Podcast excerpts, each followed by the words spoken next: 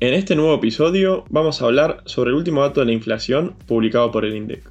¿Por qué este indicador aún se mantiene en niveles elevados y qué alternativas existen hoy en día para que nuestras inversiones puedan ganarle a la suba de precios? Noticias de Mercado, el podcast de YOL Invertir Online. El miércoles 14 de junio, el INDEC difundió los datos de inflación del mes pasado, con la variación mensual siendo del 7,8% y la interanual del 114,2%. Este último dato reflejó una desaceleración respecto a la cifra reportada el mes anterior, que se ubicó en torno al 8,4%. A pesar de ello, este mes, las categorías que mostraron mayores aumentos fueron las de vivienda, agua, electricidad y gas y restaurantes y hoteles, habiendo registrado alzas del 11,9 y 9,3% respectivamente. De esta manera, en los primeros 5 meses del año, la inflación acumulada ya se encuentra en un 42,2%, dando evidencia de la compleja dinámica en la que se encuentra la economía argentina. Por otra parte, en términos interanuales, nos encontramos ante el nivel más alto desde el año 1991, justo cuando el país comenzaba a recuperarse de una crisis hiperinflacionaria. A pesar de que no hay dudas de que la inflación fue uno de los problemas más importantes a resolver para la mayoría de los países en los últimos dos años, ya en 2023, esta situación ya está siendo controlada en varias economías, como es el caso de Brasil y Estados Unidos, donde la suba de precios ya se encuentra en niveles mucho más estables, e incluso mostrando claras señales de desaceleración.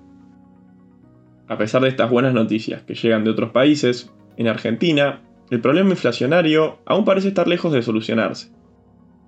De hecho, la inflación núcleo en Argentina marcó un aumento del 7,8% mensual, en este caso mostrando también una desaceleración respecto a abril, aunque muy por encima de los niveles de hace unos meses. De esta manera, teniendo en cuenta que la inflación núcleo no capta los precios más volátiles de la economía, se puede evidenciar que la inflación sigue lejos de mostrar un freno, y por ende, la dinámica de esta variable continúa siendo preocupante. En esa línea, las perspectivas a futuro también muestran señales de que la inflación continuará con valores elevados. De acuerdo con las previsiones del relevamiento de expectativas del mercado del Banco Central para 2023, se mostró un ajuste al alza para las expectativas de inflación, con una corrección de 21,9 puntos porcentuales, pasando de 127% a un 148,9, lo cual significaría que serían dos años continuos con una inflación bien por encima de la barrera del 100%.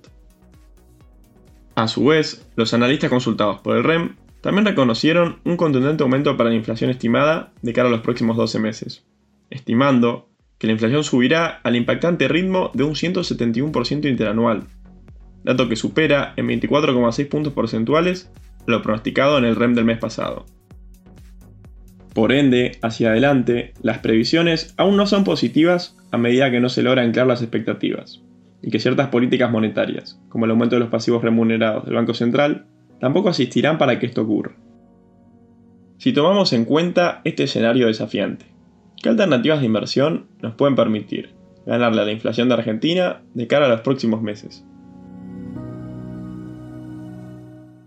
Ante este panorama complejo, donde tener peso sin invertir genera pérdidas de poder adquisitivo de gran magnitud, desde el equipo de research de Yo Invertir Online, consideramos que posicionarse en activos SER y algunos activos de tasa fija representan la mejor opción para resguardar valor contra la inflación. A continuación, vamos a dar a conocer algunas alternativas que creemos que pueden ser útiles para potenciar sus ahorros, a la vez que también permiten proteger su capital ante la suba de precios de la economía argentina.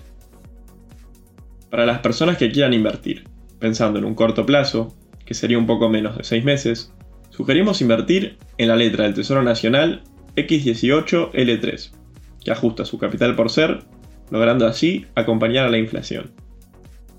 Esta letra, con vencimiento en julio de 2023, a la fecha cuenta con un rendimiento anual estimado del 149%. En segundo lugar, creemos que sería ideal sumar a la cartera el bono a tasa fija TO23, con vencimiento en octubre de 2023 y que cuenta con un rendimiento anual estimado del 152%. Mientras que, por último, y pensando en el largo plazo, consideramos que sería una buena idea tener posición en el bono SER TX26. Este bono, que ajusta su capital por inflación, también paga cupones de manera semestral o una tasa anual del 2%.